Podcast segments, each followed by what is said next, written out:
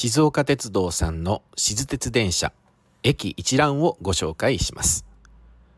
新静岡日吉町音羽町春日町湯の木長沼古庄県総合運動場県立美術館前草薙帝台狐ヶ崎桜橋入江岡新清水全15駅です。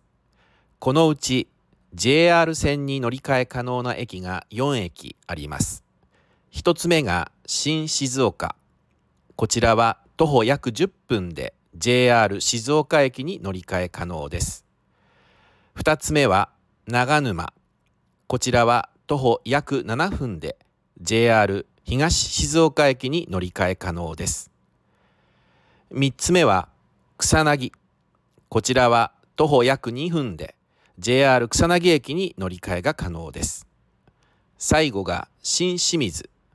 こちらは徒歩約10分で JR 清水駅に乗り換えが可能です。以上静岡鉄道。